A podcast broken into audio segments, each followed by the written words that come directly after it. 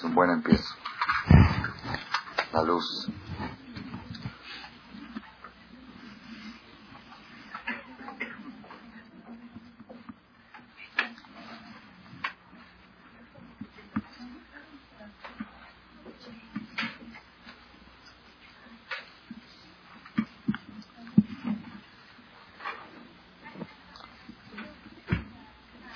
En el Midrash está escrito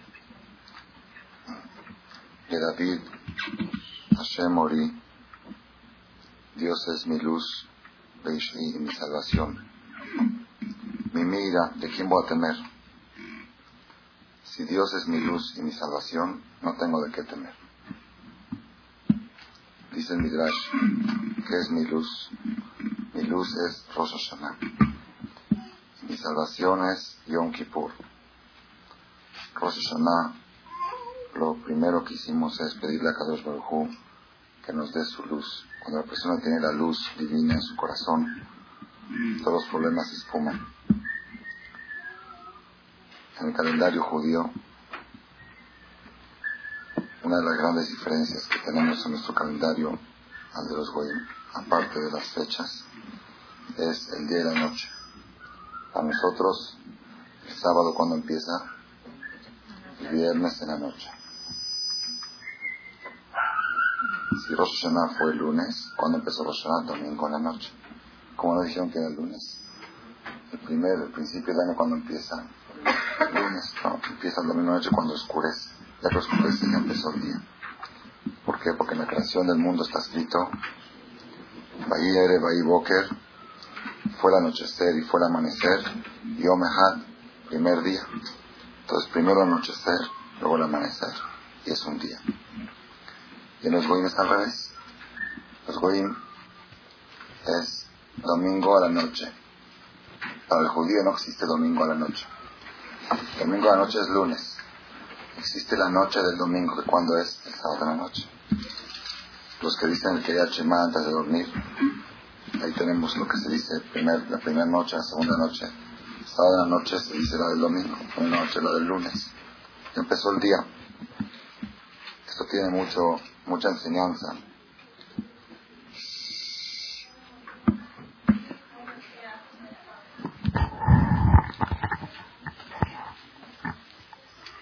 Les pido perdón por la ronquera. Es producto del trabajo de dos días seguidos de rezos y conferencias.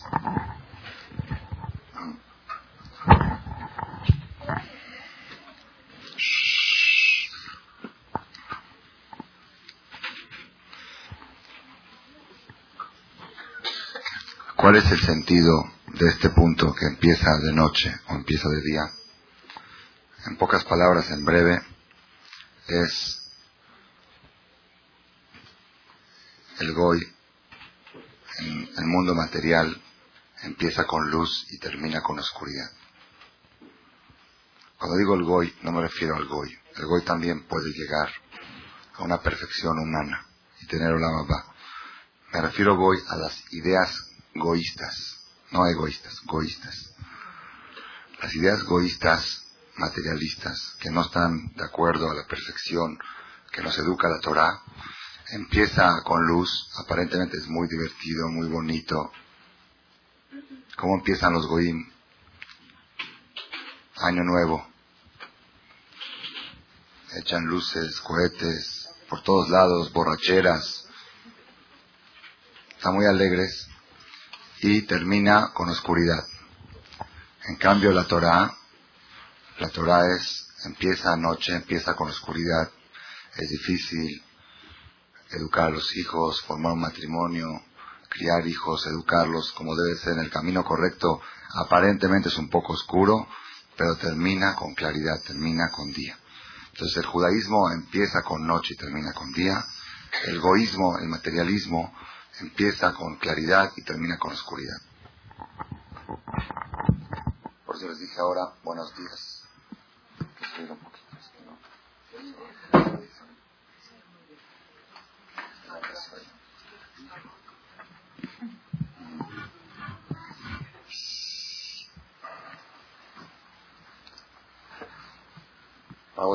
Estamos empezando el año 5756. La parte más dura ya la hemos pasado. Era Rosh Hashanah. Era el día del juicio. El día del juicio ya pasó. Ahorita que viene, ahorita vienen hacer Timé Teshuvah, 10 días de Teshuvah, que prácticamente son 8 días, porque ya pasaron dos, lunes y martes fueron dos, y prácticamente son 7 porque el último es Kippur, 7 días y Yom Kippur. Son ocho días en total de qué? De clemencia, de amnistía. Los días de rigidez, los días de dureza ya pasaron. Ahorita vienen ocho días de clemencia, de piedad. La persona en estos ocho días, como ya sabemos, ¿qué se debe de hacer en estos ocho días? Hacer de diez días de qué? De teshuva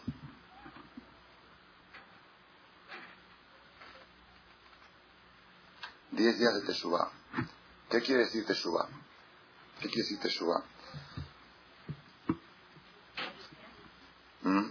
¿Qué es Teshuvah? Arrepentimiento. Contestación. ¿Qué más? ¿Ah? Reflexión. ¿Qué más? Respuesta. ¿Qué más? Esa, ya la vio. ¿Qué más? Nadie dijo todavía la que queremos decir. ¿Qué es Teshuvah? Traducción literal de la palabra Ah, ¿quién dijo? Bravo. La traducción literal de la palabra Teshuvah es retornar o regresar, es lo mismo. Teshuvah retornar. Arrepentimiento es uno de los pasos a seguir. Después que una persona retorna hay Teshuvah, arrepentimiento. Pero básicamente Teshuvah quiere decir retornar.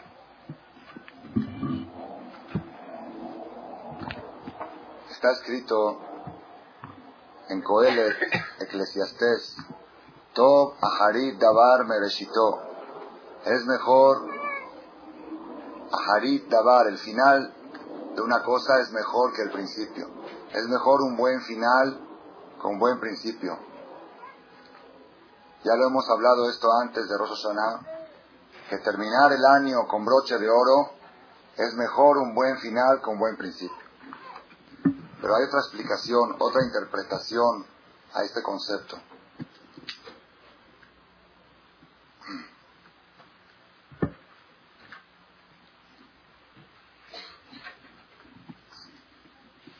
Rabbi Meir Balanés, ¿oyeron hablar ustedes de él? Rabbi Meir Balanés es, cuando decimos Anenu, el A de Meir, Anenu, el dios de Meir, nos referimos a Rabbi Meir Balanés. Está enterrado en Tiberias. Era un Taná hace dos mil años y hay una cabala, una tradición, que cada vez que la persona tiene un problema, promete, promete algo o prende aceite de la misma y es sabido que tiene muchas yeshuot. Hay una cosa que es infalible y es bueno comentarlo porque ya me han dicho varias parejas que lo han oído en la clase de parejas. Está escrito en los libros que cuando una persona se le perdió algo, no encuentra algo, lo que sea, puede ser un dinero, puede ser el chupón de un bebé, lo que sea, lo que se les pueda imaginar. Y no lo encuentras, lo buscas y no lo encuentras. Tú dices, yo prometo dar de acá, lo que sea, unas monedas y prender aceite en honor a Ramí me iba para encontrar este objeto perdido. Ya está comprobado. En muy poco tiempo aparece. Pruébenlo y van a ver. Yo tuve una experiencia, una experiencia personal. Estaba yo aquí arriba en mi cuartito. Se me había perdido una cosita así, un chip chiquito de la computadora que valía 1.500 dólares. Ese chip valía 1.500 porque sin ese chip el programa no funciona. Para protección de copia contra copia, entonces le ponen un chip que hay que conectarlo atrás en la computadora. Sin eso no funciona el programa. Y el programa costaba 1.500 dólares. No encontraba yo el chip. Tenía ya tres días buscándolo. Vino un jajam a visitarme. Le dije, no se molesta si mientras usted platicamos estoy buscando el chip. No, no, éramos, éramos amigos no te preocupes. Yo busqué y busqué y busqué y platicando. Me dice, ¿ya hiciste la, ya usaste la patente famosa? Digo, ¿cuál? Dice, la de Rabbi Meir. Digo, ¿cómo funciona? Dice, hay que, promete algo desde acá y prender aceite. Digo, ¿a poco, ¿a poco tú crees en esas cosas? Así le ¿A poco usted cree, tú crees en eso? Dice, ¿cómo está escrito en los libros? Es comprobado. Dice, a ver, ¿tienes algo de dinero en la bolsa? Saqué dinero. Dámelo y di que este de acá en honor de la Biblia y Balanés para que encuentres el chip. Saqué la bolsa, tenía 20 dólares, se los di. Luego dije, voy a fijar arriba del estante. Me subí a la silla, subí ahí estaba el, el chip. Yo puedo jurar casi que subí 10 veces a buscar en ese estante. No lo había visto. Ah, me sucedió, yo les cuento una experiencia, por eso les paso el tip, porque hace dos semanas, hace dos semanas una señora que estuvo en la conferencia de parejas me habló especialmente para agradecerme, porque dice que era la boda de su hija el sábado en la noche, y el, vestido de ella no le llegaba. El viernes a las 5 de la tarde no llegaba su vestido y ella respeta Shabbat. ¿Cómo le va a hacer la boda? El sábado en la noche. Estaba desesperada tenía que llegar de la tintorería o del sastre, no sé dónde tenía que llegar. Se acordó que oyó en la conferencia, dijo, sacó un dinero, lo puso de acá, dijo, esto es Rabino Ibanés para que llegue mi traje. No pasaron cinco minutos, tocan la puerta, aquí está su vestido. Entonces, Rabbi Meir Balanés era un rabino muy grande, hace dos mil años, uno de los tanaitas. No es el momento ahorita de explicar, no es el momento ahora de explicar ¿Por qué este Jajam Rabbi Meir Balanés llegó a ser tan grande de que su fuerza sigue para todas las generaciones? Este Rabbi Meir Balanés tenía un maestro. ¿Quién era el maestro de él? El Jajam del rabino de él. Seguro debe ser más grande que él, ¿verdad o no? Siempre el maestro es más que el alumno en forma general. El maestro de él era Elisha Ajer. Elisha. Se llamaba Elisha. Este Elisha este Elisha llegó a ser ateo, renegado de Dios. La Gemara dice que sucedió una vez que estaba caminando, Elisha estaba, estaba montando en un caballo, vestido en short, sin ropa, montado en un caballo, el día de Yom Kippur, pasando por atrás del Kodesh HaKodashim. Estaba, el Betamigdash estaba construido todavía. Estaba él montado en un caballo mientras todos los judíos estaban rezando. Mientras todos los judíos estaban rezando y el Cohen Gadol estaba por entrar al, al Kodesh HaKodashim, él estaba montado en un caballo paseando. Yom Kippur le vale. El maestro de Rabbi Meir Balanés, el ex maestro. Era maestro cuando era bueno todavía. Entonces, le dijeron a Rabbi Meir, tu maestro está afuera. Salió rápido, a, recibirlo, no, no, deja de ser su maestro, aunque, aunque se desvió del camino, él le debe toda la Torah que estudió de él. Y le preguntó al maestro, ¿qué estabas haciendo? Y se estaba dando una plática de Torah. Dice, ¿de qué tema estabas hablando? Se estaba hablando del pasuk, Tov Aharit Dabar Mereshito. Es mejor un buen final que un buen principio. Dice, ¿y cómo lo explicas el pasuk? Dice así, es mejor un final bueno que un principio bueno. Una persona, así trae, una persona que hizo malos negocios en su juventud y buenos negocios en su vejez, pues tuvo un buen final económicamente. Una persona que no tuvo hijos en su juventud y tuvo hijos en su vejez, cuando ya fue más mayor, tuvo un buen final. Y ahí trae al revés, una persona que tuvo hijos en su juventud y al se le murieron y acabó sin hijos, es lo un peor. Entonces es mejor un buen final. Así trajo varios ejemplos. Una persona que sembró y no pudo cosechar, y luego sembró y sí pudo, entonces es un buen final. Trajo muchos ejemplos. Le dijo el maestro, este maestro renegado, ateo, ¿qué le quiso decir el alumno? El alumno le quiso decir, claro, que el maestro fue bueno al principio y mal al final, entonces ¿de qué le sirve? Es mejor un buen final. Le dijo no. Le contestó el maestro, dice no. Rabí Akiva, Rabí Akiva, tu maestro, que era otro maestro de Rabbi Meir, él lo explicaba distinto a este pasuk. Es mejor un buen final. Tob Aharit Dabar. Tob es bueno. Aharit, el final de una cosa. Me recitó cuando desde el principio es buena. Un buen final depende de un buen principio. Si se empieza bien, tienes garantizado casi seguro un buen final. Si el principio está fallando, entonces el final, el final se marca desde el principio. Eso es todo, es otra versión, otra explicación. Tob Aharit Dabar, es mejor, es bueno el final de algo, me recitó, cuando desde el principio empezó bien. Dice Rabbi Azaria Pillo en el libro Binal Aitim, es un, un rab que estuvo como hace 500 años. Dice, es sabido en los hajamim de la Torah y es sabido en los hajamim científicos, Ahmea Olam, que el principio es la mitad de todo. El principio, un negocio, cuando empiezas, si lo empiezas bien, el primer golpe que das es la mitad del éxito. Después ya sigue la otra mitad. En una guerra, ¿quién tiene todas las chances de ganar? La mitad de la guerra es el que da el primer golpe. Rabotay en todas las cosas, en todos los ámbitos de la vida. El, el principio, este rabino Elishaher, Elishaher, el maestro que era rabino, el maestro de Rabbi Meir,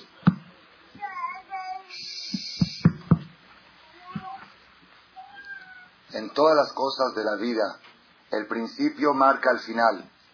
En el matrimonio, ¿por qué la Torah le da tanta importancia a Shana Bishonah? ¿Por qué la Torah le da tanta importancia al primer año de matrimonio? ¿Por qué el hombre no puede irse de viaje el primer año de matrimonio? ¿Por qué hay una mitzvah de Desimaje Tishto? ¿Por qué hay tanta importancia a los Sheva Berajot, los siete días después de la boda? Está escrito en los libros que los siete días después de la boda Miren qué profundo que es esto. No es el tema de la plática de hoy, pero para ver la importancia del principio. Dicen que cada hogar es un mundo. Y el mundo se creó en seis días. Y el séptimo descansó. Siete días fueron de creación. Entonces cuando se crea el hogar, se está creando un mundo nuevo, son siete días de la creación. El primer día, el día de la boda, es la luz. El segundo día, separación de las aguas. El tercer día, florecimiento. El cuarto día, los astros. Cada quien lo puede relacionar. El quinto día, los peces. El sexto día, el ser humano. El séptimo día, Yom HaShivi Shabbat. Sheva Berajot, los siete días después de la boda, son los siete días de la fundación del matrimonio. El primer año del matrimonio es el más importante para la Torah. Besimaje ¿por qué? Porque todo Bajarit Dabar me recitó. ¿Cómo se empieza? Así es el final. La educación de los hijos. Una vez llegó una persona con su hijo que tenía un año. El niño tiene un año, ya empieza a caminar, empezó a hablar. Fue con su rabino y le dijo, rabino, ¿desde qué edad tengo que empezar a educar a mi hijo? Ya tiene un año, ¿de qué edad tengo que empezar a educarlo? Sí, ya es tarde. Ya es tarde. Muchos dicen que que la mujer está embarazada ya empieza la educación de su hijo. Pirkei Avot trae sobre un rap muy grande que toda la gente decía feliz de su mamá. ¿Por qué feliz de su mamá?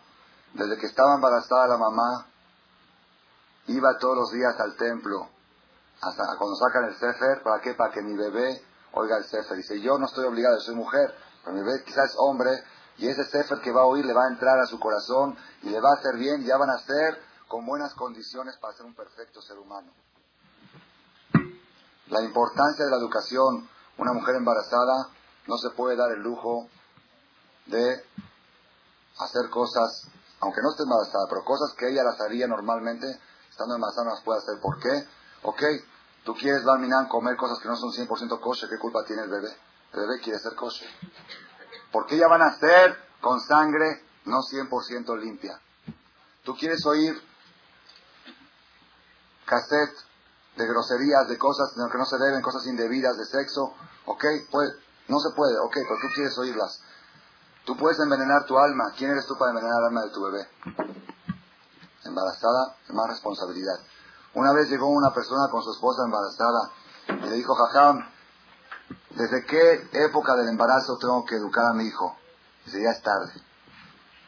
¿Por qué? Desde el día de la boda. ¿Con qué intenciones te casas? Llegó uno el día de la boda y dijo, ¿con qué, ¿Cómo, ¿Desde qué momento de la boda tengo que educar? Y si ya es tarde. Desde la primera entrevista que conociste a tu novia, ya empezó la educación de tus hijos. Desde la primera plática que tuviste con ella. ¿Qué quiere decir? ¿Qué nos enseña esto?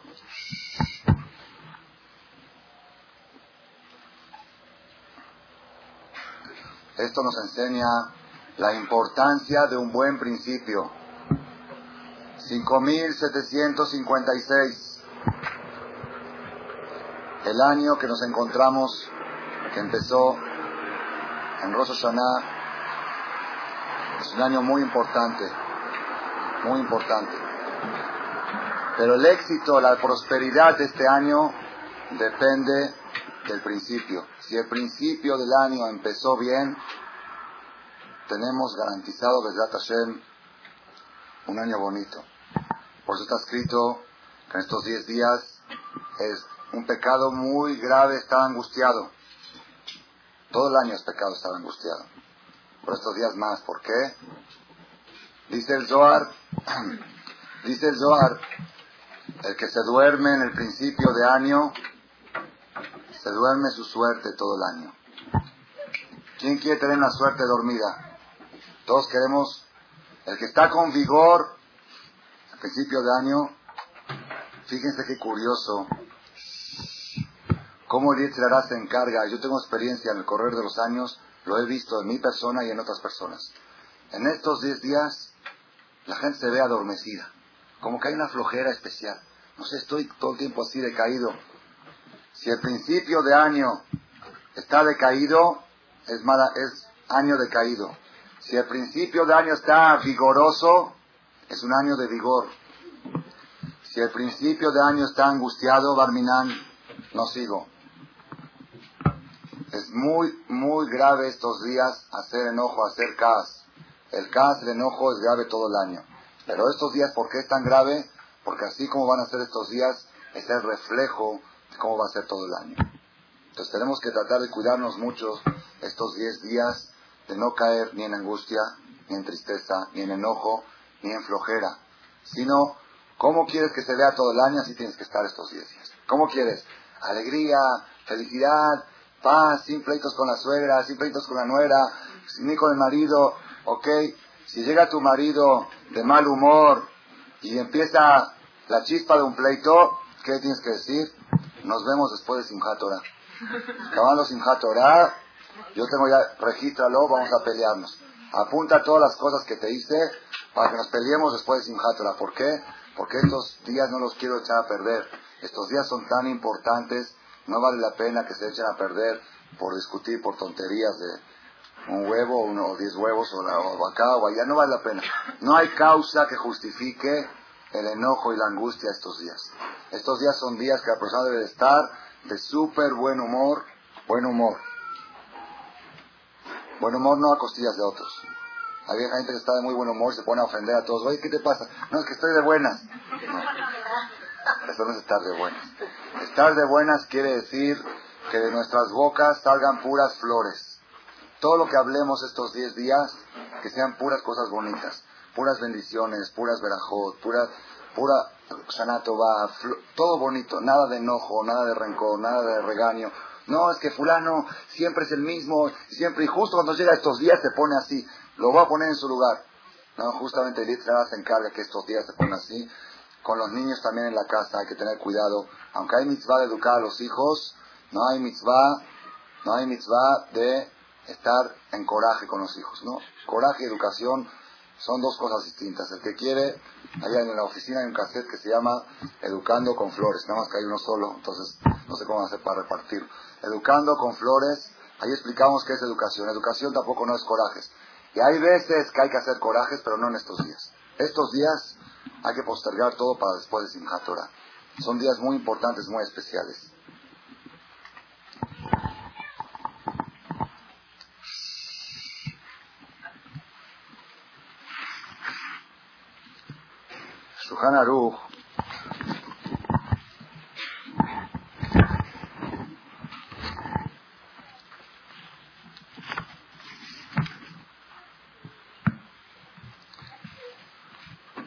Aruch dice, pongan atención, Rabotay,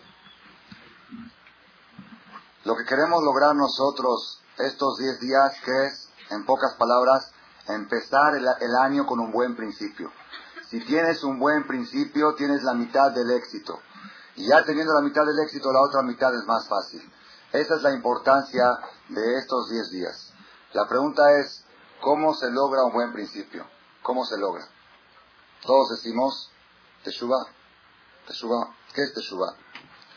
La Gemara dice que en Rosh Hashanah, en Rosh Hashanah, todas las personas, todos los seres humanos, sin excepción, hombres, mujeres, niños, Yehudim y Goim, todas las personas, sin excepción, pasan delante del Creador, Kibne Marón, como corderitos. ¿Qué quiere decir como corderitos? Cuando se cuentan los corderitos, hay una mitzvah en la Torah de dar el diezmo. Cada año lo que produjo una persona que tiene producción, este, ¿cómo se dice? Pecuario, pecuario se dice, de animales. Pecuario. Una persona que tiene, así como hay que dar el 10% de la producción agrónoma, también hay que dar el 10% de la producción de animales. Uno que tiene ganado, el año pasado tenía 500 borregos. Este año tiene 1000, tiene que dar 50, ganó 500, tiene que dar 50 al 10% al Betamidash. ¿Cómo hacían?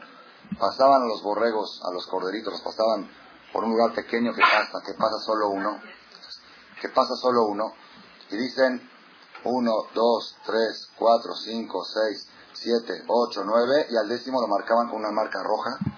A Siri y Eco de se sacrificaba, se hacía Shejitá, se mandaba Betamidash. Luego 1, 2, 3, 4, el décimo se marcaba. Así dice la Gemara, todas las personas pasan delante de Dios en Rosa Hashanah como corderitos. ¿Por qué tomó este ejemplo de corderitos? ¿No había otro ejemplo para tomar? Dijo una vez el, papá de mi maestro, el papá de Rabio Dades, que falleció hace muchos años, dice así, estos corderitos, cuando pasaron ya por por la cuenta, cuando ya pasaron, nadie sabe lo que tiene marcado atrás. Otra vez vuelven al mismo lugar donde estaban antes. Todo bien, están bailando, felices otra vez al mismo lugar, todos iguales. Si, si el corderito supiera que tiene la mancha roja atrás, ¿qué haría? Iría, ¿qué haría? Se moriría del susto. No, ¿qué haría? Iría, buscaría una llave de agua se metería para lavarse la mancha, ¿para qué? Para que ya, se, que ya no lo lleven a él a degollar. No saben, los corderitos salen de ahí y siguen igual, todo igual. No saben que, no, es que nada más le dio una nalgada atrás, pensó que nada más le dio una cachetadita atrás, pues no fue una nalgada, fue una marca de que este cordero va para la shejitá. Si igualmente todas las personas salen de Rosh Hashanah, pasamos como corderitos. Y todos salen igual, ¿qué pasó? Todo, todo normal. Si supiera la persona si supiera la persona, está escrito, está escrito que el que no ve a su compañero, ya lo dije esto en una conferencia hace, en principio de Lul, que el que no ve a su compañero 30 días, no lo vio 30 días. Cuando lo ve tiene que decir una veraja. ¿Qué veraja? Baruch Hashem, el que no joram, Sheheyanu, las manos. Así como cuando estrenas una ropa, Estoy viendo a un amigo que 30 días no lo vi y no hay noticias de él, dices una veraja. Si pasaron 12 meses que no lo viste, también tienes que decir una veraja. ¿Qué veraja? ¿Qué veraja se dice? Baruch ata Hashem, Eloquenu melech haolam, mehayea metim. Bendito tú, Dios, que revives a los muertos. Oye, ¿ya lo mataste? Jacito, porque un año no lo viste y ya murió. Mehayametim. Fíjense, uno que tiene un enfermo en el hospital y se curó, no dice Mehayametim. No hay ni un caso en la Torah que una persona pueda decir esta verajá de Baruch Hashem Mehayametim. Solamente cuando venga el Mashiach y vayamos al panteón y veamos resucitar a todos los familiares, ahí vamos a decir la verajá Mehayametim. No hay, no hay forma que una, una persona diga esta verajá. ¿Cuándo la decimos? Cuando vemos, vemos a un amigo después de 12 meses que no lo hemos visto. ¿Por qué dices esta veraja? ¿Qué te hizo Jazito? Cuentan que una persona llegó de viaje y fue a casa de su amigo. Le dijo, ¿a de dónde vienes? ¿Vienes de allá? Ah, vienes de mi país. Sí, de tu país. Entonces empezó, entonces lo sirvió de comer, se sentó a comer. Ven, pasa, vamos a, vamos a platicar. Estaba comiendo el que vino de viaje. Oye, cuéntame cómo está fulano. Fulano ya murió. Y Vengano murió. Y el otro murió. Dice, ¿cómo es posible? Todo? Dice, cuando yo como todos están muertos para mí. No hay nadie vivo en el mundo. Pasaron 12 meses. Por eso ya dices Mejayá Metim. ¿Qué tiene que ver? Dice el Mishnah Berurá en el Alajot Berajot en nombre del Marsha. Dice así, por ser que todas las personas una vez al año son juzgados para vida o para muerte, en Rosh Hashanah. Y la gran mayoría de las personas tienen más actos negativos que actos positivos. La mayoría de las personas son mayoritariamente negativos. Entonces la mayoría de las personas en Rosh Hashanah fueron escritos, así dice Mishnah Berurah, en el libro de lo contrario de la vida. Y cuando llegó Yom Kippur, Dios les perdonó y les dio la vida, que quiere decir que la mayoría de las personas tuvieron la, la pena de muerte pegados encima de ellos y se las quitaron en Yom Kippur. Entonces todas las personas pasan cada año un proceso de resucitación. Porque para la Torah, una persona, una persona, para la Torah una persona que el Betín, por ejemplo, la Mashal, hay ciertos pecados que merecen la pena de muerte. Uno que asesinó, uno que asesinó, la Torah lo condena a la pena de muerte, la pena máxima. Ya que le dieron la pena de muerte, aunque no lo hayan matado todavía, se considera hombre muerto. Y si alguien viene y lo mata, no se considera asesinato, porque ya que tiene la pena, ya se considera que es un hombre muerto. Ya que va, a morir es muerto. Una persona que tiene sentencia ya es como que ya sucedió. Entonces, una nosotros cuando llega Yom Kippur, ¿qué le vamos a pedir a Dios en Yom Kippur? No vamos a pedirle vida, vamos a pedirle resucitación. ¿Están oyendo, Rabotay? Qué profundo que está esto. Una vez dije un ejemplo, un ejemplo ni flan, ni flan, ni flan, maravilloso. Imagínense ustedes una persona que lo aleno, un ser querido de él, lo aleno acaba de fallecer.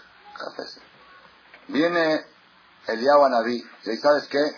Si te pones a rezar ocho horas seguidas, sin comer, sin dormir y sin parar, y tú prometes a Dios que vas a respetar todo lo que Él diga, es, ahorita mismo se para. ¿Lo hace o no lo hace? Un familiar querido en el hospital acaba de fallecer y viene el diablo y dice, te doy un tip, ¿quieres que se vuelva a parar? Ven. Tienes que tapar la cabeza, tienes que comer kosher, tienes que cuidar Shabbat, tienes que esto, y tienes que ponerte a rezar ocho horas. Nada más. Dime qué más, lo que me pidas, con tal de que reviva. Si la persona supiera la oportunidad que tiene uno en Yom Kippur, los problemas del año que se puede evitar la persona rezando correctamente, y actuando correctamente en Yom Kippur, entonces tomaría con mucho más seriedad, seriedad, no tristeza y no angustia y no miedo, seriedad, la importancia de Yom Kippur. Yom Kippur es el día más alegre del año, ¿por qué? Porque es el día que todos los problemas del año se pueden resolver si nada más sabes cómo pasar Yom Kippur. Eso es, esa es la importancia de los días que se acercan. La persona cuando acaba Yom Kippur tiene que sentir que nació de nuevo. Nació de nuevo, soy otra persona. No soy el mismo. Oye, ¿qué te pasó ahora? Te ves rara, ya como que ya medio, estás medio sangrona, medio religiosa, te hiciste, ¿o qué? Ya, ya soy otra persona. Ya Dios me dio la vida otra vez, ya soy otra persona. Pero como ayer, ayer era otra, hoy soy otra persona. Otra persona, ya. Cambié, cambió todo. Ya soy, es otra vida. Rabotai, ¿Qué quiere decir? ¿Qué quiere decir Teshuvah? Teshuvah. Uno dijo arrepentimiento, otro dijo, cada quien dijo algo. La traducción literal, otro dijo respuesta. La traducción literal de la palabra Teshuvah quiere decir retorno. ¿Qué quiere decir retorno?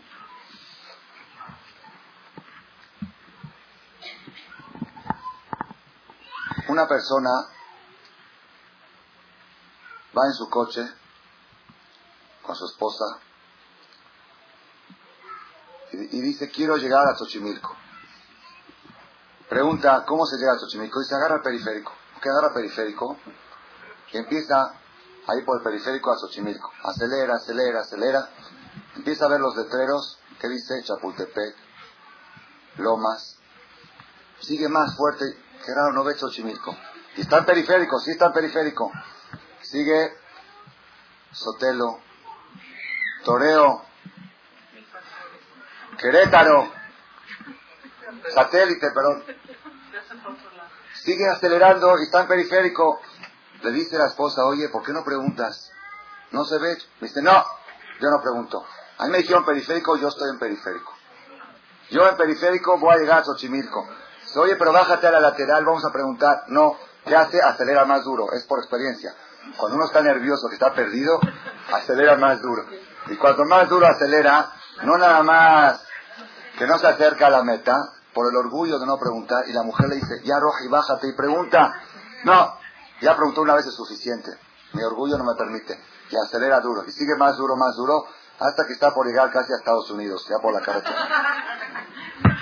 Cuando se dio cuenta de que la cosa, la cosa no funciona, se bajó de, ya aceptó, ahí, ahí dice, ¿sabes qué? En mi vida me parece que tenías razón, tú le dices a su esposa. Después que ya es tarde. Que le dice, ¿por qué no me dijiste antes? Todo el tiempo te estoy diciendo que te bajes a preguntar. No, es que no te oí. Baja del periférico a la lateral y le pregunta a un señor, Señor, ¿cuánto, cuánto falta para llegar a Xochimilco? Dice, ¿cuánto falta? Está usted del otro lado. Del otro lado del periférico. Aquí nunca va a llegar a Xochimilco. Dice, entonces, entonces ¿cómo está? Y me dijeron que periférico. Sí, claro que periférico. Hay periférico norte. Y hay periférico sur. Usted debería de haber preguntado, no, ¿qué culpa tengo yo que él no me dijo? Bueno, ok, usted no tiene culpa, pero es la realidad que usted se encuentra en el periférico en el sentido contrario. Entonces, ¿qué hago? ¿Qué hago? Ya está. No, no, no se preocupe. Dese la vuelta. Y ya me doy la vuelta aquí. No, aquí se da vuelta lo atropella. En el primer retorno, en el primer retorno que usted vea, hay retornos, son lugares especiales que te puedes dar la vuelta sin que vengan coches de atrás para que no vayas a chocar.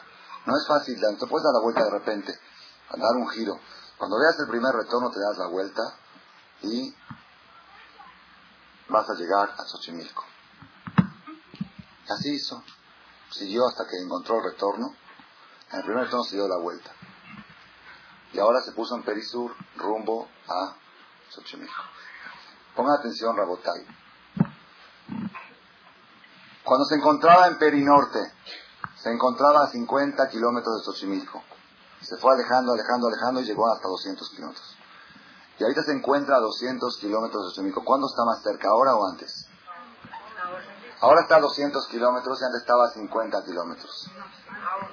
Antes estaba, aparentemente, terrenalmente, estaba más cerca antes que ahora. Antes estaba a 50, ahora está a 200. Pero ahorita está más cerca. ¿Por qué? Porque antes estaba en la carretera incorrecta y ahorita está en la carretera correcta. Aunque esté a 200 kilómetros de distancia, está más cerca que antes cuando estaba a 50 kilómetros. Eso quiere decir Teshua Rabotay. La persona, la carretera, el periférico es la vida. Xochimilco vamos a suponer que es la felicidad. La persona está, le dice, ¿sabes qué? La vida, ¿para qué es? Para ser feliz. Ok, tú vive la vida y vas a ser feliz. Se pone a vivir la vida y empieza a acelerar. Acelera, acelera. Oye, la felicidad, espérate, la próxima ve el cartel, no aparece, y busca y sigue la otra, y sigue buscando. Y viene la esposa o el marido o quien sea le dice, oye, ¿por qué no vas a preguntar? Quizás estamos en... No, ya pregunté, me dijeron que hay que vivir la vida para ser feliz. Y yo estoy buscando vivir la vida. Vivir acá los domingos, al cine, a la discoteca, al restaurante. Hay que ser feliz, hay que ser feliz. No voy a... Bueno, ve con el rabino al, templo, el camino está mal. No, no, no, yo, esos espantan, esos... No, no voy. Sigue, sigue por la carretera, sigue por Perinorte y sigue buscando, sigue buscando el norte. Y acelera y acelera y acelera y cuanto más y cuanto más acelera, más se aleja de la felicidad. Y cuanto más lejos está, le da más duro, porque quiere llegar más rápido, acelera más duro. Antes iba una vez a la semana al cine, ahorita dos. Antes iba dos veces, ahorita va cuatro. Antes, antes eh, iba al careo una vez a la diario carea. Antes no boliche, ahorita boliche. Hay que, hay que seguirle, hay que buscarle, hay que buscarle. Llega un día, ya tiene 30, 40, 50 años. Dice, oye, no es posible. 40, 50 años buscando lo mismo. Sin encontrarlo es ilógico, es anormal. Voy a hacerle caso a mi esposa, me voy a salir a la lateral y voy a bajar a preguntar. Voy a asistir a una conferencia. Voy a bajar a preguntar. Rabino, ¿cómo se logra la felicidad? ¿Falta mucho? ¿Falta mucho? No, no falta mucho. Estás del otro lado de la carretera. ¿Cómo pues? A mí me dijeron que la vida, sí, la vida, claro que la vida. Pero del otro lado de la vida, no de este, allá. ¿Cómo entonces, cómo está la cosa? ¿Sabes qué tienes que hacer? Al primer retorno, pegarte la vuelta. ¿Cuál es el retorno? Rosa Hashanah y Yom Kippur. Rosa Hashanah, porque en la mitad del año también la persona puede hacer Teshuvah, pero te pueden atropellar, puede haber choques. La persona que hace Teshuvah a mitad de año tiene problemas sociales, presiones familiares, hay problemas. En estos 10 días, Dirshu Hashem Beimatzeo, hay una ayuda especial divina, que la persona que quiera hacer el retorno, la persona que quiera dar el viraje, no lo van a atropellar, no va a haber choques. Hay facilidad en estos 10 días para pegarse la vuelta. La persona que hace Teshuvah, pongan atención, Rabotai, puede ser que se encuentre más lejos de Dios que antes. ¿Por qué? Porque antes estaba más cerca, se estaba alejando pero ahorita se encuentra más cerca, porque aunque ahorita se encuentra a 200 kilómetros de distancia, está más cerca que antes porque ya está en la carretera correcta. Eso quiere decir Teshuvah. Teshuvah no quiere decir hacer cambios drásticos y rotundos. Teshuvah no quiere decir de repente que la persona se haga un ángel. Es muy difícil, no puede la persona de repente hacerse un ángel. Pero sí, sí puedes, imagínense, siguiendo el ejemplo de la carretera, que este señor, después que ya preguntó, se volvió a meter al periférico, y dice la esposa, ¿ya oíste lo que te dijo? Sí. Dice, bueno, ahí está el retorno, date la vuelta. ¿Que de repente 180 grados? No, no, no. Voy a darme la vuelta a poquito. Voy a, irme un poquito a la derecha, luego un poquito más. Y después de 500 kilómetros, quizá ya voy a llegar hasta el retorno. No, Roji. La vuelta primera tiene que ser 180 grados. Después tienes que ir despacito, después hasta llegar a Xochimilco. Igual pasa con nosotros. Teshuvah, Teshuvah quiere decir cambiar el rumbo de la carretera. Ahora, la meta, nos podemos tardar años en llegar a ella pero el rumbo ya es el rumbo correcto. Otro ejemplo, otro ejemplo. Hay los edificios, los gemelos, los gemelos.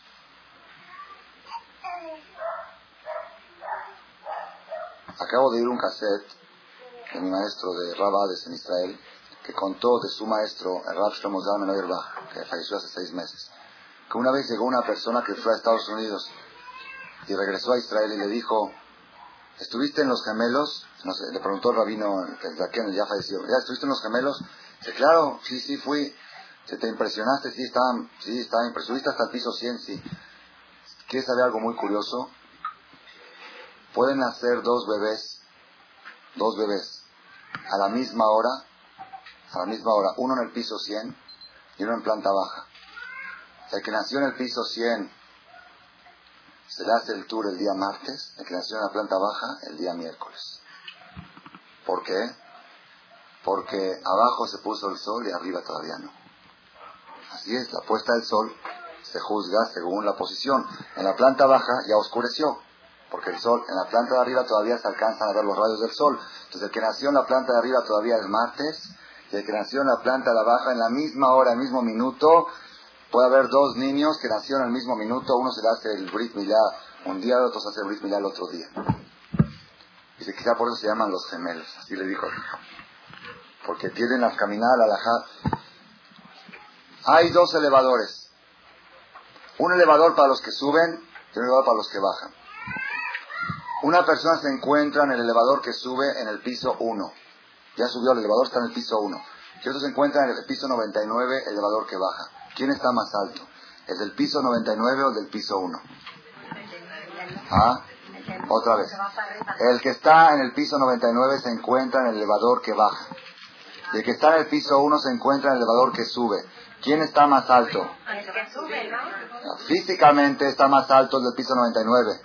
Pero en la realidad, ¿quién está más alto? El del piso 1. Porque el del piso 1 va a llegar al 100 y el del piso 99 va a llegar a la planta baja. En Yom Kippur no juzgan a la persona en qué altura se encuentra. Lo juzgan en qué elevador está.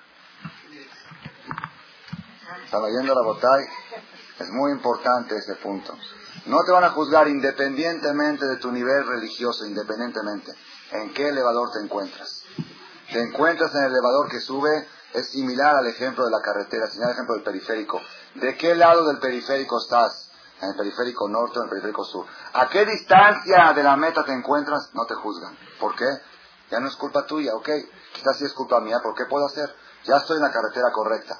¿Cuánto tiempo vas a tardar? Tampoco no es mi problema. Yo voy acelerando de a poquito, porque si voy muy rápido puedo chocar. Voy despacito, como le dicen, poco a poco, ¿verdad o no? Pero ya estoy en la carretera correcta. Rabotai, les voy a decir algo. Les voy a decir algo. Las personas, las señoras que se tienen que ir a recibir a sus hijos de la escuela, tienen derecho a pararse y no es ofensa. Pero creo que nos vamos a tardar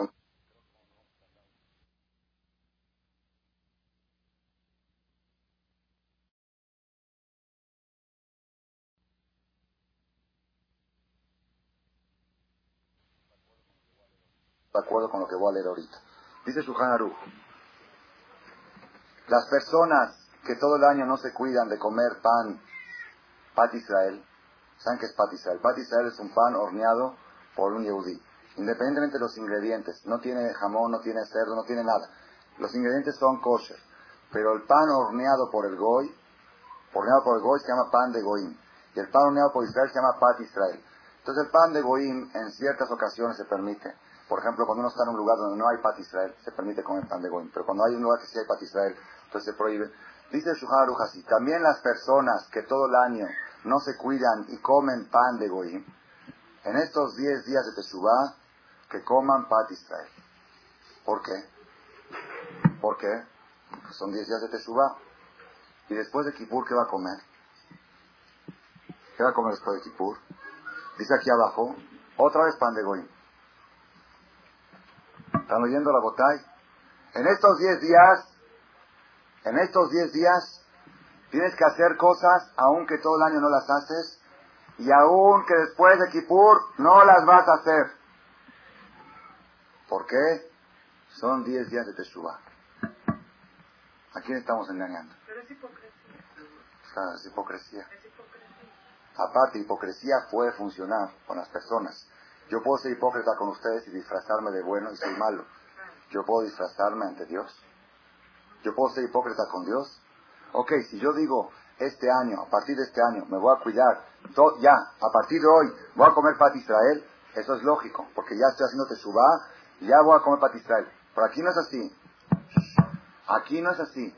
Aquí yo estoy diciendo claramente ante Dios, después de Kippur voy a volver a comer pan de goim. Pero ahorita estos 10 días, como son 10 días de que me dijeron que no sé qué, que la mancha, que el corderito y que la vaso y que... Entonces, ¿sabes qué? Me espanté y ahora estos 10 días voy a ser bueno. ¿A quién estamos engañando? Y el Shuhan lo acredita, lo amerita y lo recomienda. Y van las señoras y sacan jalá, y van las señoras y hacen esto, y te da acá, y te de. Y estamos seguros que después de Kippur no le vamos a seguir cuidando. Entonces, ¿cómo funciona? ¿Es hipocresía eso? ¿Cuál es la respuesta a esta ¿Se pregunta? No, no, no, pues acá no estamos hablando de este caso. Aquel que dice, voy a hacer la prueba, voy a hacer la prueba, y si puedo, lo voy a seguir cuidando todo el año. Ok, eso es, es válido. Voy a probar a ver si puedo. Acá no es el caso. Acá es el caso que dice, ni me hables. Seguro que no puedo. 100% que no puedo, porque esto es, no puedo. Pero estos 10 días, por Teshuvah lo voy a hacer más por estos 10 días. Aruch dice que lo haga. Y no dice porque después lo va a hacer. No, no dice por eso. No, porque estos 10 días, porque dijo el Rav Galinsky, ¿se acuerdan de Rav Galinsky que les mencioné? Para identificarlo nada más, digo, es el que es muy bajito, se, se distingue por su, por su estatura. Dijo así, dice que había un pobre, había un pobre que vivía en una ciudad lejana, pobre hombre jazito, no tenía recursos muy precarios tenía. Una vez sus familiares le mandaron una carta le dijeron, oye, queremos conocer a tu esposa, a tus hijos, tu familia. ¿Por qué no nos mandas una foto de la familia? ¿Para qué? Hace muchos años que no nos vemos. Entonces él dijo, ¿cómo con esta ropa me voy a tomar una foto? Toda la ropa rota. Fue con el vecino, dijo, ¿me prestas tu saco? ¿Me prestas tu camisa? ¿Me prestas tu corbata? me prestas tu pantalón, tu zapato, tu sombrero, tu paraguas, me prestas un cuadro para poner atrás para que se vea así el fondo de la foto bonito, mi cortina está rota, no se va a ver bien en la foto. Entonces pidió prestado a todos los vecinos cosas, se vistió y tomó una foto y mandó la foto. Después se quitó otra vez la ropa, le, regresó a cada quien su... Dice, oye, ¿qué te estás vistiendo? Dice, por lo menos la foto que le voy a mandar a mis familiares, que no se vea una foto, por una foto bonita. Dice, en estos 10 días Dios baja al mundo y quiere tener una foto bonita de nosotros. Quiere tener un buen recuerdo en el expediente nuestro, en el expediente, cuando vas a hacerte una foto para, para el pasaporte esto, te arreglas. ¿Por qué? Porque es- va a quedar en el expediente, es la foto, así te vas a ver cada vez que abren tu expediente. Entonces, Akadosh Baruj en estos 10 días baja al mundo a tomarnos una foto. Entonces, aunque nosotros somos pobres, quizás espiritualmente, nos vestimos de ricos, pedimos prestado un saco que no nos queda, hacemos cosas que son más de nuestra categoría para que Dios tenga un bonito recuerdo de nosotros. Eso es lo que dijo Rav Galinsky. Ya sé que no los convence tanto porque dice, bueno, entre las personas funciona, pero entre Dios como que no, Dios nos ve todo el año, no necesita fotos. Y no, no es la idea, pero vamos a ver ahorita un poquito más profundo qué, qué, cuál es el mensaje. Pongan atención, Rabotay. Este musar es un musar muy, muy importante, muy grande.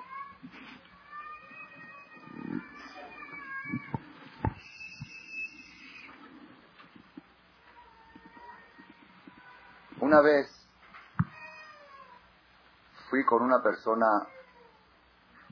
religiosa y también de dinero y le dije, vengo a pedirte de acá. Me dice, ¿cuánto quieres? Le dije, no mucho, 800 mil dólares. ¿Cuál fue la primera pregunta que me hizo? ¿Para qué lo quieres? Le dije, ¿cómo para qué? de acá, ¿no sabes lo que es de acá? Tú no sabes, te tengo que explicar. Tú eres religioso, tú sabes. Sí, yo sé lo que es de acá, pero si me pides 100 dólares, no te pregunto para qué, aquí están.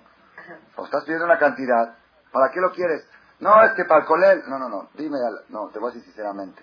Lo que pasa es que tengo un terreno y quiero construir un knis, un templo. Entonces dice, ah, pues ya es otra cosa. Ok, dámelos. Dice, no, quiero ver el proyecto. Quiero ver el proyecto, a ver, trae los planos. ¿Cuántos años te vas a tardar en construir? Dije, cinco o seis años. Ok, pero ¿dónde está el proyecto? Fui al otro día, le traje los planos. Señor, los planos, yo la verdad no entiendo de planos. No entiendo. No veo aquí, no veo nada, no veo, veo puras rayas, no veo, no veo el templo, no veo nada. Dice, ¿qué quieres? Dice, quiero una maqueta. Ok, mandé a hacer una maqueta según los planos. Ya la maqueta ya saben cómo viene, todo en chiquito. Igual exacto con el arbolito, el cochecito, cómo está en la entrada. Todo, todo así bien, la decoración, el mármol, todo estaba, todo estaba marcado en la maqueta. Que aquí está la maqueta. Y ahora sí, ahora sí, ya lo voy a pensar. Ya no me dijo, te lo ahorita se lo voy a pensar. Sabotay, pongan atención, pongan atención, es un punto muy importante. A la persona en Yom Kippur no lo van a juzgar,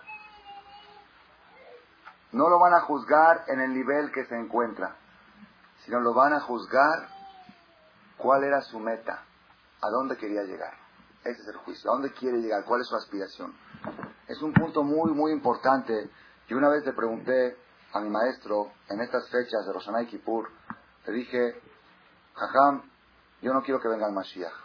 Todos rezan que venga el Mashiach. Yo no quiero que venga el Mashiach. ¿Por qué? A mí no me conviene que venga el Mashiach.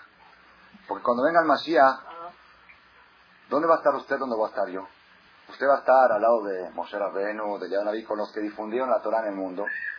Y yo voy a estar como uno más ahí entre los millones, los millones. Y dije, yo quiero tener una mejor posición. Si hubiera venido el Mashiach hace 40 años, usted sería un chavito normal. Ahorita vino el Mashiach. No le dije así, ¿no? Lo estoy diciendo así para expresar la pregunta. Si hubiera venido el Mashiach cuando usted tenía 18, 20 años a mi edad, usted no era nada. Ahorita, si viene el Mashiach, lo van a poner en el nivel de los grandes difusor, difundidores de la Torah en el mundo. Entonces yo prefiero que se tarde 40, 50 años más. Que alcance yo a hacer muchos méritos para que cuando venga el Mashiach mi posición sea elevada entre todos aquellos que difundieron la Torah en el mundo. Entonces, ¿cómo yo le voy a llegar a Dios ahorita en Rosh Hashanah y Kippur? Dios manda al Mashiach. Espérate 30, 40 años más. Así le pregunté yo al Jajam. Él me contestó una respuesta, no me satisface, pero me contestó así. Dice, nuestro balance general es pérdida. Nosotros diariamente estamos en números rojos, hacemos más pecados que horas buenas. Entonces, cada, ah, cada día antes que venga el Mashiach, mejor. Esa fue su respuesta. No nos conviene. Tú dices que vas a llegar a hacer y hacer y hacer, pero en general nuestro balance es pérdida. No me satisfació mucho. Fui con otro rabino y me dijo una respuesta, una respuesta que viene al caso de lo que estamos hablando. Dice así. Dice, cuando venga el Mashiach, a cada persona lo van a poner no en el nivel que alcanzó según sus méritos, sino en el nivel que hubiera alcanzado si él hubiera seguido el transcurso de toda su vida en ese ritmo de avance. Si él hubiera avanzado a esos pasos, ¿a dónde hubiera llegado? Rabotai, yo les voy a hacer una pregunta. ¿La persona debe hacer teshuva poco a poco o de repente? A. ¿Qué dicen ustedes? ¿Es correcto que hay que ir poco a poco? Es de repente y bien y poco a poco vamos Ah, por eso. Bueno, ok, pongan atención. ¿Poco a poco es correcto o no es correcto poco a poco? Claro que es correcto. ¿Por qué? ¿Por qué es correcto poco a poco? Yo iba con mi carro y me pasé un alto. Me pasé un alto. Me dice, me agarra la policía, me dice, señor, le voy a levantar infracción. Dije, no, no me, no me levante infracción, porque antes me pasaba 10 semáforos al día, ahorita nada más 3. Entonces, poco a poco, poco a poco estoy cada vez mejor. Ok, poco a poco va a, pagar, va a ir pagando menos multas. Antes pagaba 10 infracciones al día, ahí está a pagar 9, ahí está a pagar 8, ahí está 3. Rabotai, en las leyes humanas, un traficante de drogas que diga al juez, ya no va a traficar 2 kilos de cocaína al mes, va a traficar nada más un kilo. ¿Verdad o no? Ahí no funciona. A veces le dicen, no va a ir a la cárcel dos años, va a ir a la cárcel un año nada más. ¿Verdad o no? En las leyes humanas no funciona el poco a poco. ¿Por qué en las leyes divinas sí funciona? ¿Por qué? ¿Por qué? Si son leyes también. ¿Saben por qué funciona? Porque, porque, no sé si ustedes saben, que después del holocausto murieron decenas de miles de personas. ¿De qué murieron? Cuando acabó la guerra, ¿de qué murieron? De comida. Si sí leyeron ustedes artículos sobre el tema, después de pasar cinco años en campos de concentración, comiendo una rebanada de 30 gramos de pan cada 48 horas, los americanos, los aliados, empezaron a darles de comida a los prisioneros comida, se aventaron a los platos, empezaron a comer carne y sopas y todo, murieron de exceso. ¿Por qué? Su estómago no estaba preparado para poder digerir tanto alimento. Eso es, esa es la justificación de poco a poco. Estamos, nuestro estómago espiritual está tan deficiente de no ingerir alimentos espirituales que si le damos de repente tanta comida espiritual puede provocar un choque. Entonces por eso recomendamos no hacer cambios drásticos en la dieta espiritual, sino empezar poco a poco. No hacer de repente. El que dice, yo este año, ya, este año voy a ser tzadik, este año ya dejo, ya, voy a respetar voy a comer kasher, voy a hacer... La persona que dice eso es muy probable que después de dos, tres semanas de Kippur vuelva a hacer lo mismo o peor que antes. Por eso decimos no. Por eso decimos que los avances deben de ser poco a poco para que tu estómago los pueda digerir. Entonces, ya estamos totalmente confundidos. Ya no entendemos nada. Por un lado, ¿verdad o no? Ya están todos confundidos, yo también. Por un lado me dicen que en estos días te tienes que cuidar de pan de goín, te tienes que cuidar de hacer cosas exageradas que no haces. Por otro lado me dicen poco a poco. Por otro lado me dicen la carretera del periférico norte y el periférico sur. El elevador que sube. ¿Cómo funciona esto, Rapotay? Pongan atención cuál es la respuesta nifla, nifla, nifla, maravillosa. A Kadosh Barujú, nosotros llegamos en Rosh, en Yom Kippur, y le vamos a pedir, Dios, queremos que nos des vida, queremos salud, queremos tranquilidad, queremos parnasá, queremos shalom bay, queremos felicidad. Nada más. Nada más. Sí, ¿qué te cuesta? Dios, dame una, dame un año más de vida. Oye, es- estás pidiendo muchísimo. ¿Para qué quieres la vida? ¿Cómo para qué quiero? A vivir. ¿Qué, ¿Acaso tú, Dios, no sabes lo que es vivir? ¿Qué es vivir? ¿Vivir? Todos saben lo que es vivir. ¿Qué es vivir? Ir todas las noches al restaurante, echarte tres, cuatro bisteces, tomar unas copas, pasarla bien, ir a divertirse los fines de semana, ir al boliche, ir al caret. A Dios quiero que me des vida para poder ir al boliche todos los días. ¿Qué dice Dios? Haram. Te estoy dando algo tan precioso para que me vayas a echar unas, bo- unas bolas nada más. No vale la pena. No, lo que pasa es que después de boliche me siento bien. ¿Y qué hace? No, y después, para poder, ¿para qué? Para poder ir acá al deportivo a hacer... Haram, no vale la pena. Pongan atención, Rabotai. Pongan atención, es algo impresionante. Algo impresionante. Cuando llegamos en Rosh Hashanah, en Yom Kippur, a pedir vida, Dios nos pregunta para qué. Nuestra respuesta, ¿cuál es? ¿Sabes para qué? ¿Sabes para qué? ¿Cuál es tu meta? ¿A dónde quieres llegar? ¿A dónde quieres llegar? ¿A dónde quiero llegar? Quiero llegar, ¿cómo decimos en, la tefilá de Rosh Hashanah Kippur? Kotvenu besefer tzadikim v'hasidim. Escríbeme, así decimos, escríbeme en el libro de los tzadikim v'hasidim. Escríbeme el libro de Sharim Utmimim. Escríbeme el libro de, de ¿Qué dice Dios? ¿Quieres que te escriba? Están abiertas las inscripciones. Escríbete. ¿Qué quieres? Pongan atención. Ahorita ya cinco minutos más de Hashem y terminamos para darle el broche de oro a la idea. Con la semana que entra no va a haber conferencia, es Mosai Kippur. De mi parte puede haber, pero no creo que, no creo que haya público. Voy a estar hablando aquí a las paredes. Acabando Kippur, después de todo el día de rezar.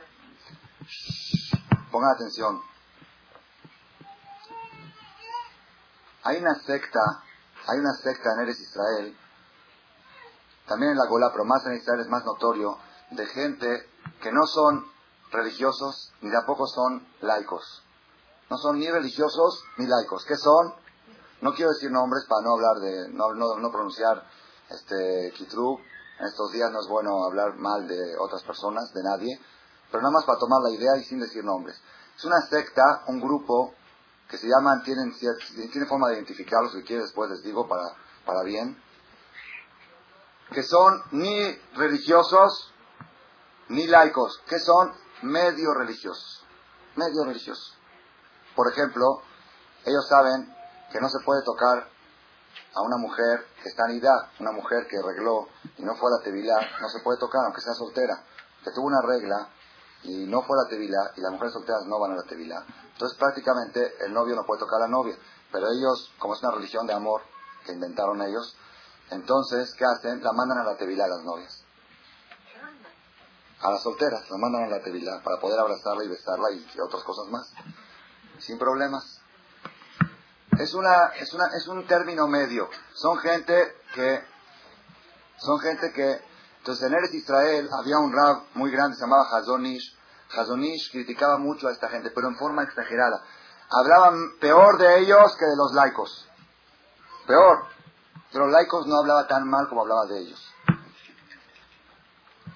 Una vez dijo, dijo así, que Rivka cuando estaba embarazada, todos saben la historia, la Perashat Toldot en Bereshit, en Génesis, cuando Rivka estaba embarazada de Jacob y Estab, cuando pasaba por un templo, se movía el bebé para salir. Cuando pasaba por una iglesia, se movía el bebé para salir. Entonces Rivka estaba desesperada, desesperada, fue a la yeshiva, donde estaba Shem, y dijo, dijo, no, ya no puedo aguantar más. Dijo, no te preocupes, tienes dos bebés en tu estómago, en tu panza, dos bebés. Uno va a ser Jacob y uno va a ser Esab. Uno va a ser el símbolo de la bondad y de la espiritualidad y el acercamiento a Dios. Y otro va a ser el símbolo de la maldad, de la matanza, los asesinatos. No te preocupes. Antes de nacer. Cuando regresó Rivka estaba tranquila. ¿Qué tranquila? Le dijeron que va a tener a Esab. ¿Saben quién es Esab? Esab es, dicen que los alemanes vienen de Esab. Se tranquilizó, dijeron, tu, tu, de tu nieto va a ser Hitler. Ya estaba tranquila. Antes estaba preocupada. Cuando ya le dijeron que tu nieto va a ser Hitler, va, su otro nieto Moshe Rabenu, ya estuvo tranquila. Entonces, ¿qué pasó? ¿Por qué? Dijo así el jajam, dice, antes ella pensaba que era un solo bebé. No sabía que tenía gemelos. No había antes ultrasonido. Entonces ella pensaba que era un bebé. Un bebé con doble personalidad, hipócrita. El domingo, el sábado va al templo, el domingo va a la iglesia. Quiere estar bien con Dios y con el diablo. O hay gente que dice, yo quiero estar bien con todo el mundo. Voy al templo y también voy acá. Hago esto y también hago esto. Pensó que iba a tener un hijo hipócrita. Dijo, hijo hipócrita, prefiero abortar. Un hijo con doble personalidad es lo peor que puede haber. Cuando fue dijo, no, es que son dos. Ah, dos, ok. Prefiero dos. Uno extremo malo, otro extremo bueno, que tener uno que es acá y acá. Un día acá y un día allá. Es lo peor que puede haber. Así criticaba este rabino en Israel a esta gente que tenían el término medio. Entonces un día le preguntó una persona a este jajam, ¿por qué usted critica tanto al término medio?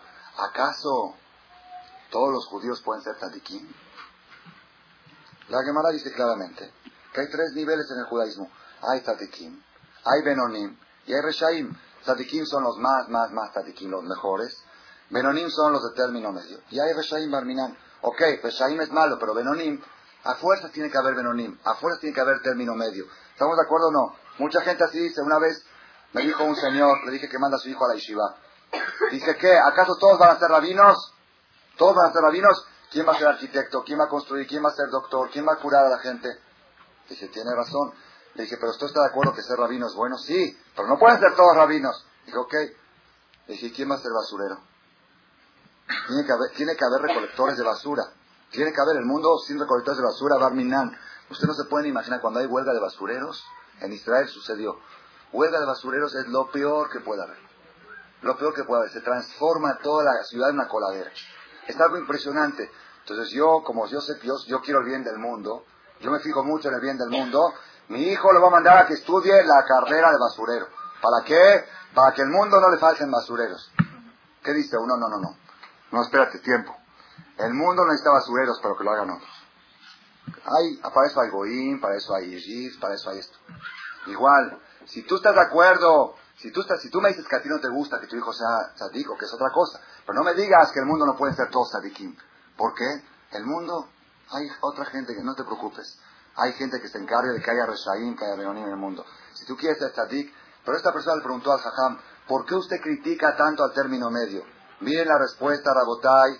Esta es la respuesta más importante de estos 10 días. Pongan atención.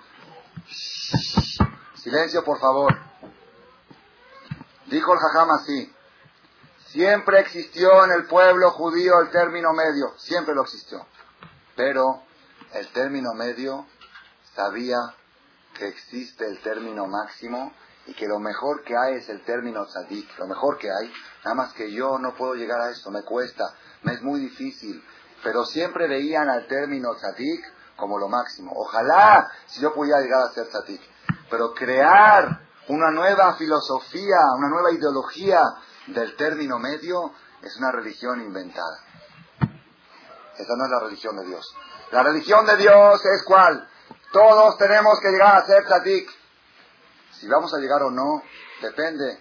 Vamos a ir avanzando poco a poco a ver si llegamos. Es difícil. No todos podemos llegar. Pero la meta tiene que ser. Ellos crearon una ideología nueva, por eso yo los critico tanto. Y Mach Shemov Yichro empezó a remodelar la religión judía y llegó a ser una religión nueva.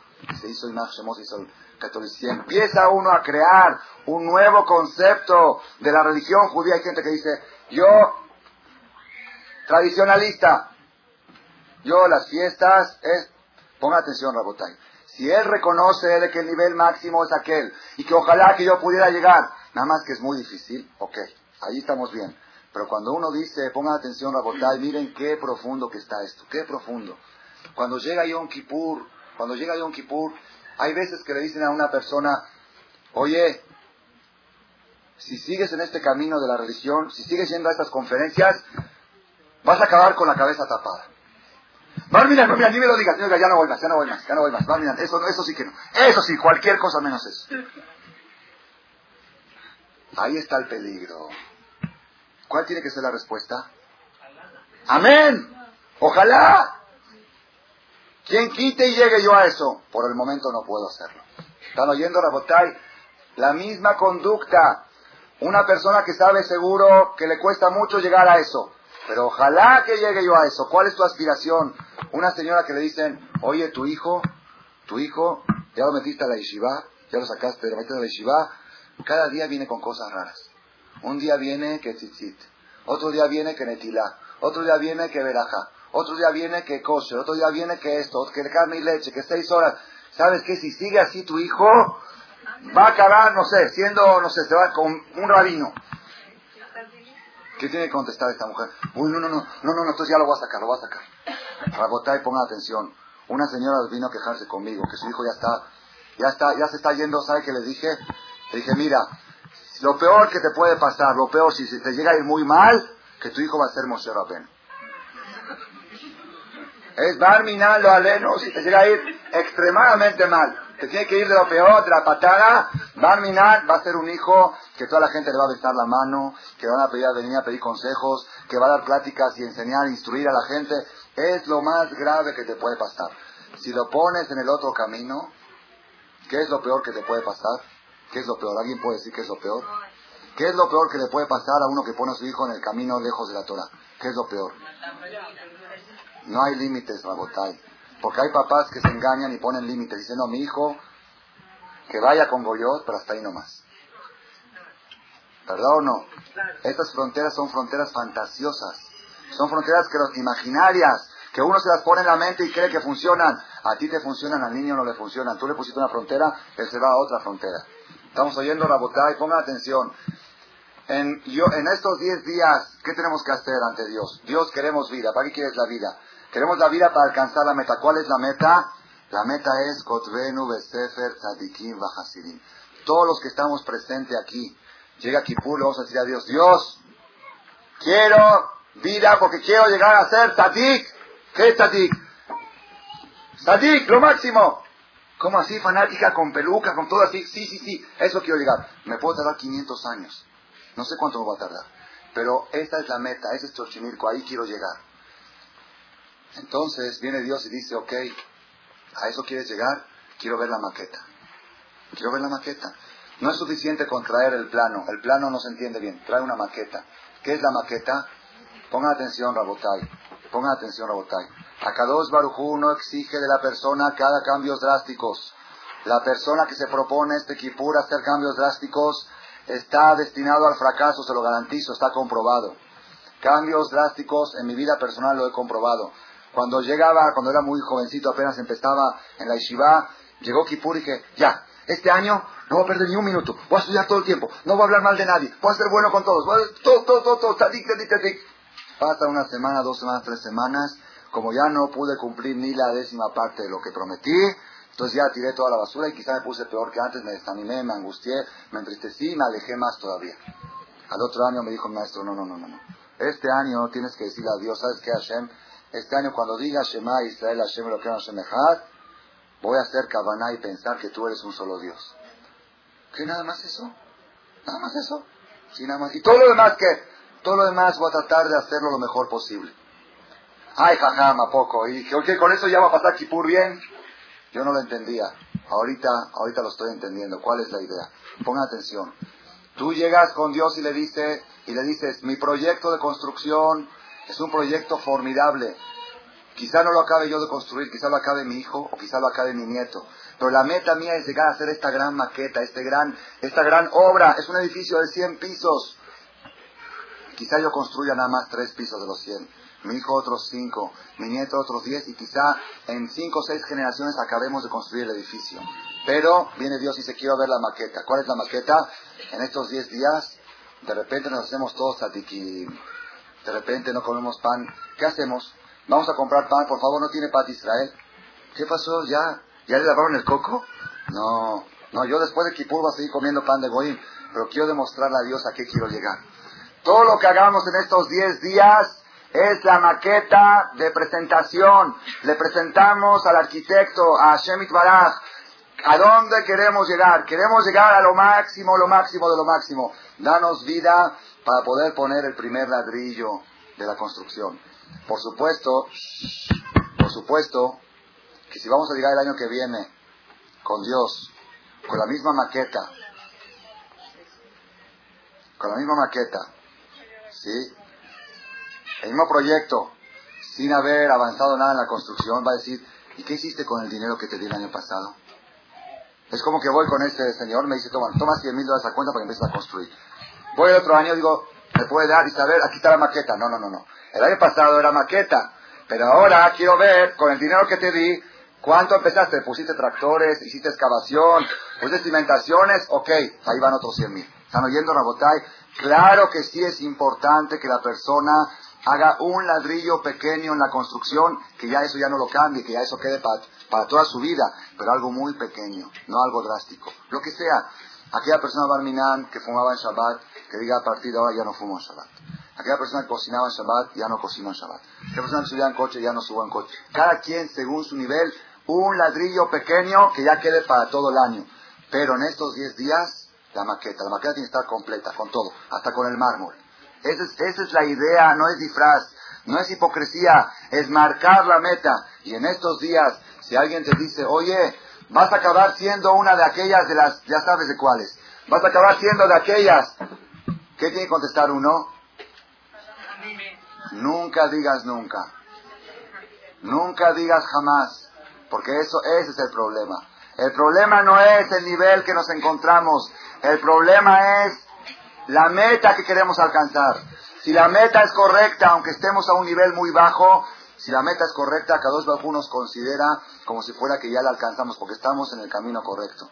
En estos 10 días de Teshuvah, Rabotay, vamos a, a, sintetizar, ahora sí que ya, vamos a sintetizar la plática. En estos 10 días de Teshuvah, nosotros vamos... ¿Qué vamos a hacer? Teshuvah. ¿Qué es Teshuvah? Teshuvah quiere decir retorno, retornar, pegarnos la media vuelta, hacer un giro de 180 grados en el periférico y tomar el rumbo correcto. Primero. Segundo, saber en qué carretera estamos, cuál es la meta final de nuestra carretera. No ponernos límites pequeños. No limitarse, no decir nunca, no decir nunca voy a llegar a eso. Sino al contrario, cuando alguien te dice, oye, tus hijos van a acabar siendo jajamín todos, respuesta, amén. Amén, es muy difícil, pero amén, ojalá que se logre. Si nosotros presentamos, si nosotros presentamos una maqueta correcta ante Hashem Baraj el día de Kippur, no es disfraz, no es hipocresía, es demostrar la meta. Entonces Hashem Baraj nos va a dar a todos un capital de vida y de salud para poder llevar a cabo y lograr estas metas. La próxima conferencia será el primer miércoles de Haga Sukkot. Si Sukkot es lunes y martes, el lunes, martes son ocho días de Sukkot, el primer miércoles de Haga Sukkot, el miércoles a las ocho de la noche aquí. Miércoles a las ocho de la noche, miércoles de Sukkot a las ocho de la noche. Gracias por su atención a este shiur del Rav Malech. Les recordamos que pueden visitar la nueva página de shemto.org en el internet www.shemtov.org. Actualmente la página cuenta con varias secciones. Noticias sobre las actividades del Shem a nivel mundial, escuchar o bajar las últimas conferencias del Rav Malech, escuchar o bajar la alajá del día, imprimir o estudiar desde su computadora la perashá de la semana, estudio diario de Gemara, Daf Yomi en español, sincronizar su iPod con podcast, un manual para crear su propio CD de las conferencias que existen en la red, adquirir libros con entregas internacionales con la metodología del Rav Malech de español, fonética y hebreo simultáneamente, así como ubicar las ciudades en donde se reparten CDs a nivel mundial. Es que la misbot y muchas gracias.